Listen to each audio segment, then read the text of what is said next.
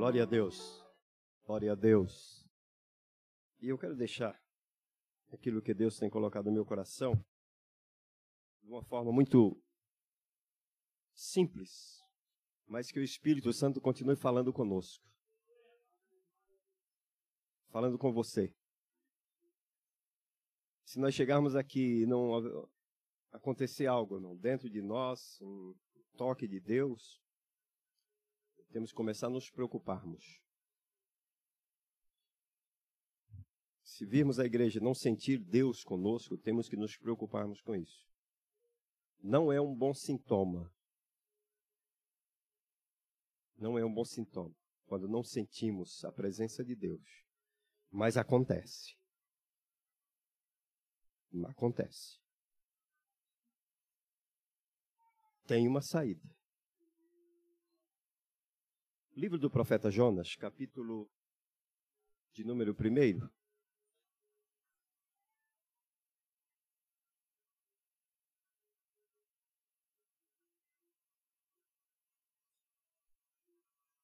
Eu vou ler com vocês o versículo de número 8 para nós. Eu sei que é muito conhecido o texto e vocês todos conhecem, portanto eu vou ler o verso 8. Então lhe disseram: Declara-nos tu agora. Por que razão nos sobreveio este mal? Que ocupação é a tua? E de onde vens? Qual é a tua terra? E de que povo és tu? É uma pergunta. Pergunta que foi feita a um profeta. A um profeta. Um homem de Deus. Um homem que fora chamado por Deus para um fim específico. Um homem que Deus tinha negócio com ele. Um homem que Deus já tinha traçado na vida dele propósitos.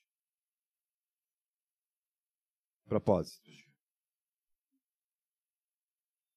Essa não foi uma palavra direcionada a, a um transeunte qualquer. A uma pessoa que parou onde estava acontecendo uma reunião e falou: Vou entrar aqui para ver o que acontece. Não. É uma palavra direcionada a um homem amado de Deus.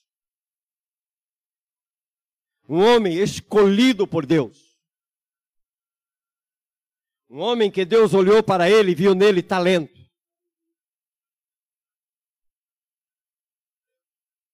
Deus olha para Jonas, Deus olha para a nação carente, e Deus traça um projeto para o profeta Jonas.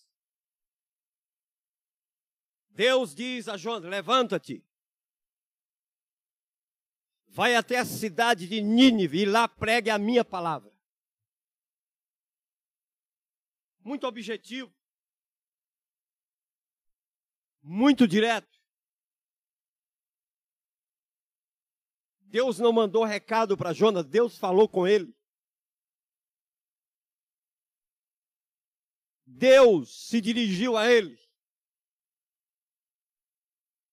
Jonas sente-se incapaz de executar aquilo que Deus lhe pedia para que fizesse.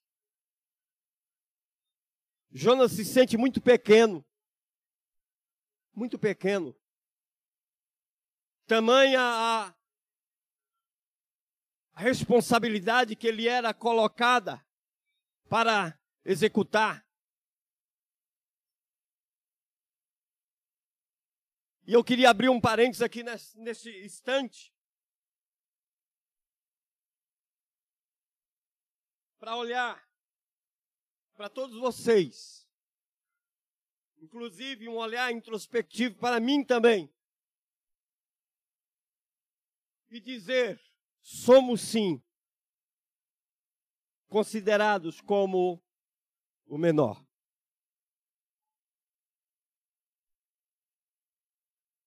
Não nos sentimos autoconfiantes para executar tamanhos, tamanhos desafios que surgem diante de nós.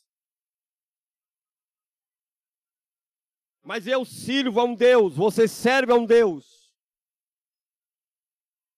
que olha para mim, para você no momento, às vezes até de desconfiança, e diz assim muito simples: sossegai. Muito simples. Sossegai. Muito simples. Eu estou com você. Muito simples. Eu vou te ajudar. Você vai conseguir.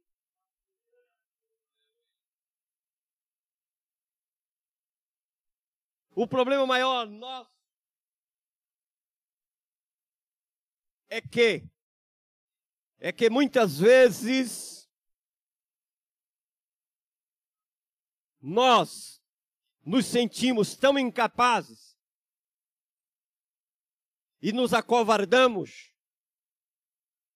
e não vamos falar com aquele que nos chamou para pedir a Ele que nos dê aquilo que nós não temos,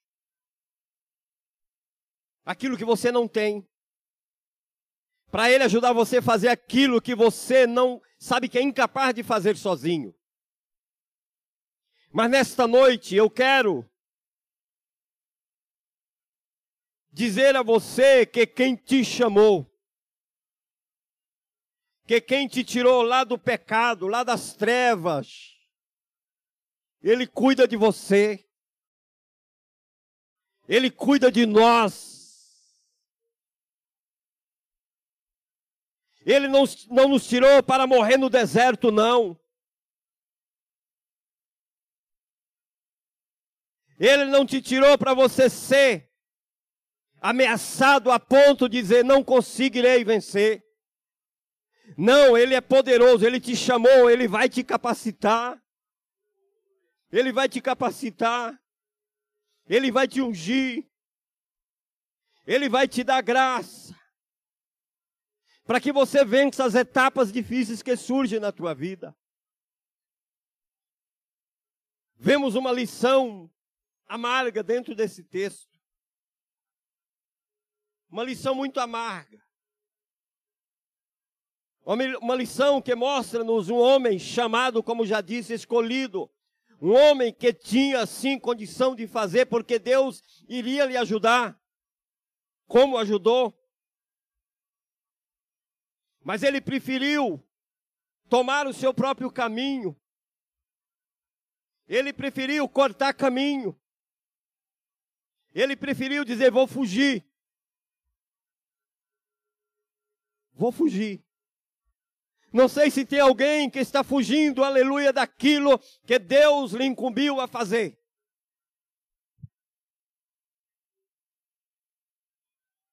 Às vezes nós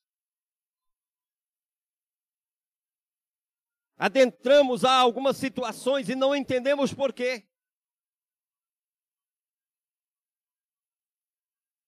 Tem momento da nossa vida que fugir parece que é a melhor coisa.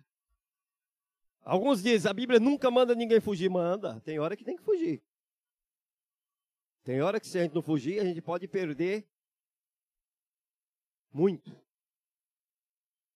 Mas aqui Deus não queria o profeta fugindo. Deus não quer que fujamos do desafio que ele colocou diante de nós. Deus não quer que você fuja, Deus quer que você assuma, coloque-se diante dele.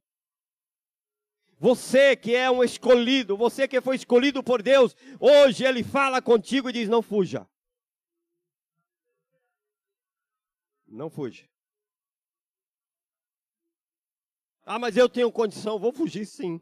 Jonas tinha condição. Não precisou pedir nem oferta. Não precisou pedir nem ajuda. Ele mesmo custeou a sua fuga. Talvez você está custeando a tua fuga, mas hoje Deus tem um encontro contigo. Hoje Deus tem um encontro contigo. Às vezes nós fugimos dentro da igreja. Nos escondemos dentro da igreja. E Deus diz assim: não tem problema, estou te vendo. Estou te vendo, estou te enxergando. Vou ter um encontro contigo. Ah, mas ninguém nem sabe que eu estou aqui. Deus sabe. Deus conhece o teu nome. Deus conhece o teu endereço. Deus sabe aonde te encontrar. Aleluia. Aleluia. Aí,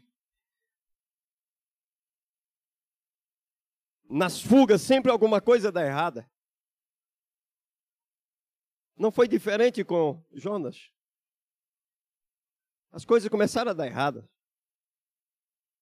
O mar se armou para dar uma resposta. Dizer, não é esse o caminho, Jonas. Você tinha outras opções. Por que você não foi orar? Tá difícil, irmão. Vai orar. Busca socorro na oração. A fuga não é a solução. Fugir da responsabilidade não é a solução. Talvez Deus estava fazendo Jonas entender aquilo. Não é a solução fugir. Não é a solução. Mas o mar começa a se agitar, as coisas começam a se tornar difíceis. Aquela embarcação, ela é, é apanhada por um vento tão forte que ela começa a gerar uma preocupação para todos os passageiros daquele navio. Deixa eu te dizer, quando você foge, você complica até quem não tem nada a ver com a tua história. Não dá para dar muito glória, né? Quando você foge, você complica outros que não tem nada a ver com a tua situação.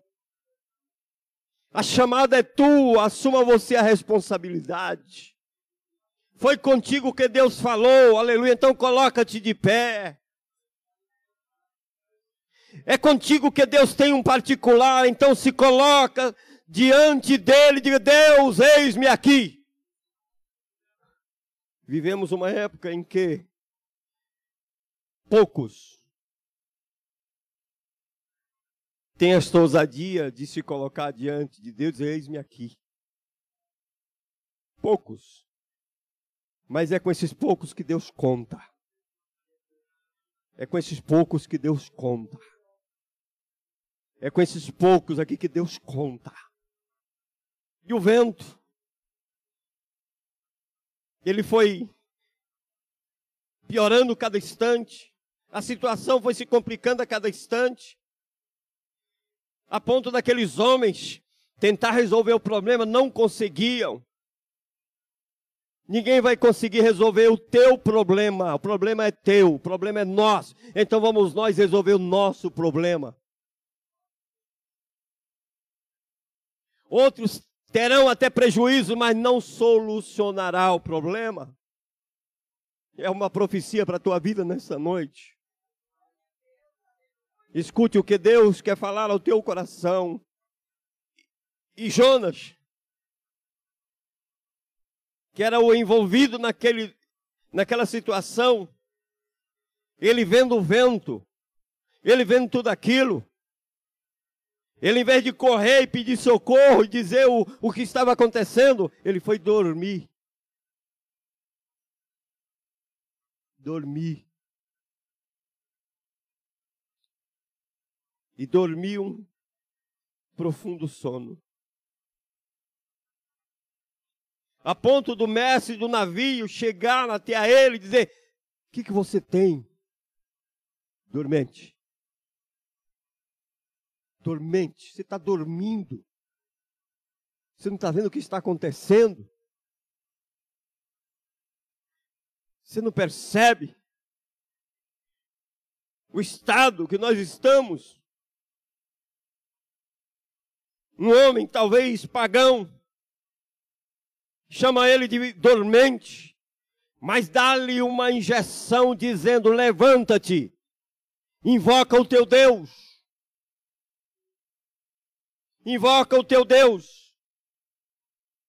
Talvez assim Deus se lembre de nós para que não pereçamos. E ali houve um consenso entre aqueles homens, disseram: vamos lançar sorte, vamos ver quem é o culpado de tudo isso. Era uma prática normal naquela época. E eles lançaram sorte, e a sorte, por sorte, caiu sobre Jonas.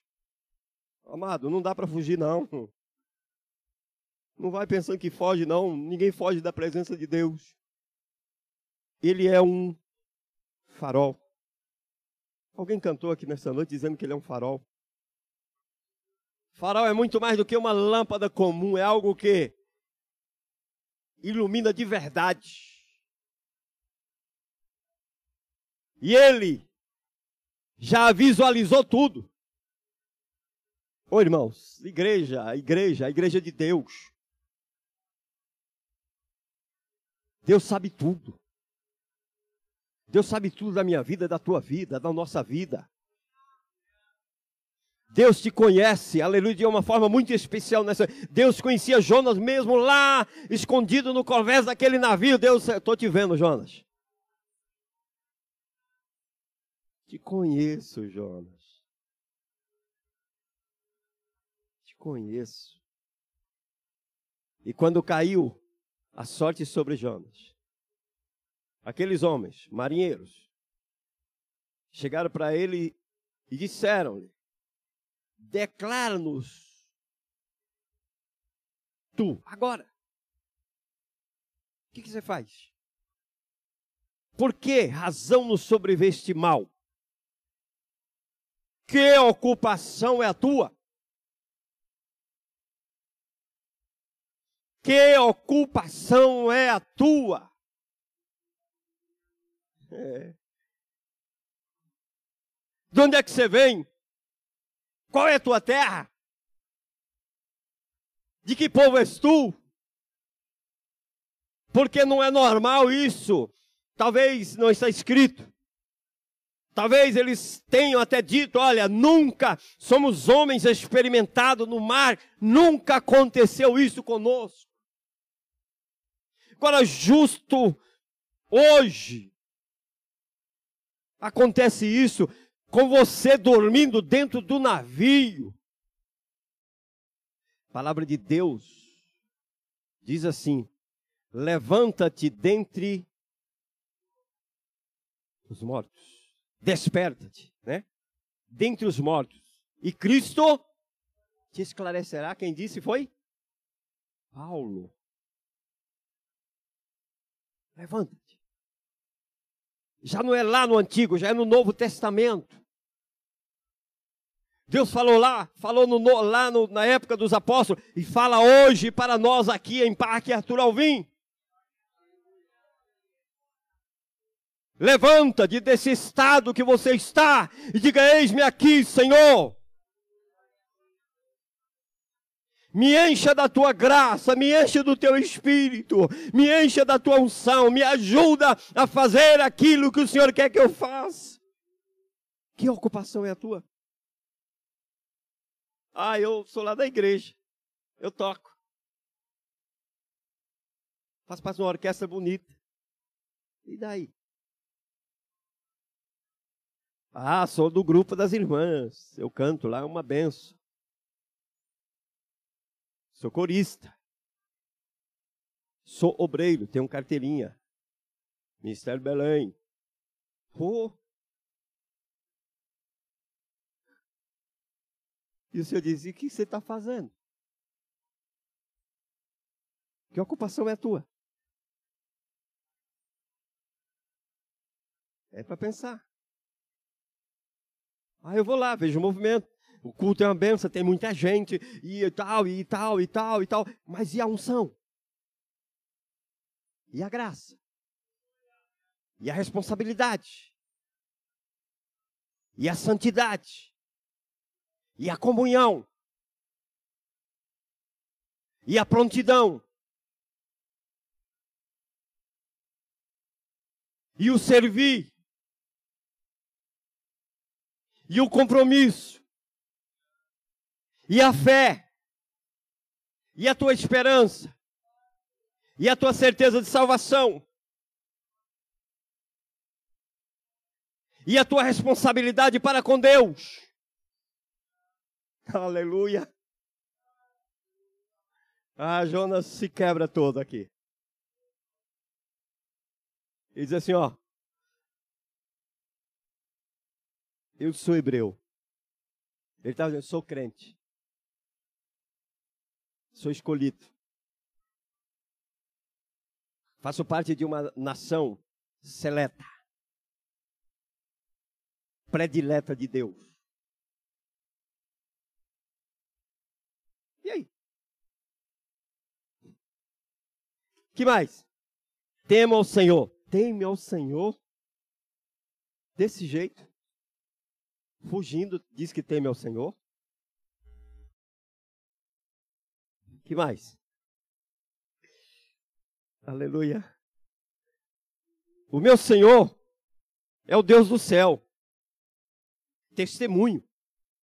É o Deus do céu. Ele fez o céu. Ele fez o que mais? O mar. A terra seca. Tudo isso. Ele fez. E quando ele disse aquilo, aquele povo se assustou. A Bíblia diz que eles se encheram de temor. Se encheram de temor. Estando eles diante de um homem de uma responsabilidade tão grande, de um homem de um testemunho tão tremendo. Aqueles homens, eles perguntaram: por que você fez isto? Porque até os homens entenderam aqui que ele era um fugitivo. Ele era um fugitivo. Ele era uma pessoa que não concordou com uma determinação que ele foi confiada. Diz assim: a melhor coisa que tem é fugir. E agora eles esperam: o que faremos nós? Ali não era só uma decisão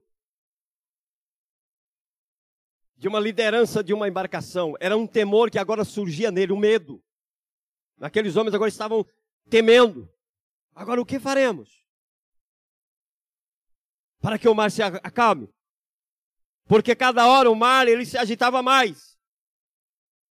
E Jonas agora se humilha. Aí é a hora difícil. Ele diz assim: Levante-me e lance ao mar. Lance-me no mar.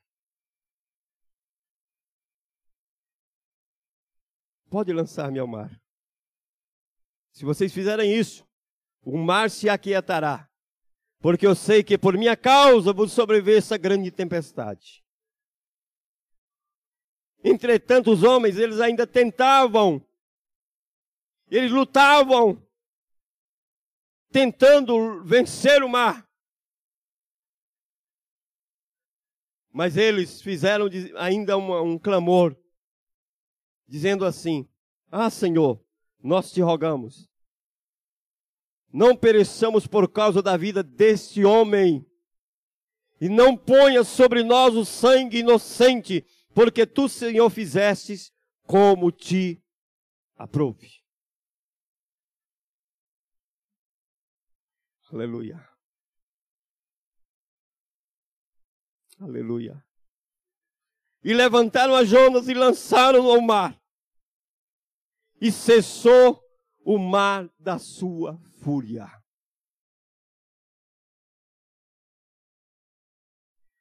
Falar de Jonas hoje não seria necessário. Mas quero usar esse texto que Deus revela ao meu coração para falar com esta igreja amada de Deus e dizer: Deus está nos vendo todo instante, Deus te contempla todo instante. E Deus quer, aleluia, que tomemos nós uma posição. Brincar com Deus. Jamais. Fingir de cristão, jamais. Há um farol de Deus sobre a sua igreja. E ele diz assim: Vou colocar um esquadro Vou colocar um prumo. Vou tratar com cada um. Para que assumamos a posição que Ele quer que nós estejamos. Para que executemos aquilo que Ele colocou em nossas mãos.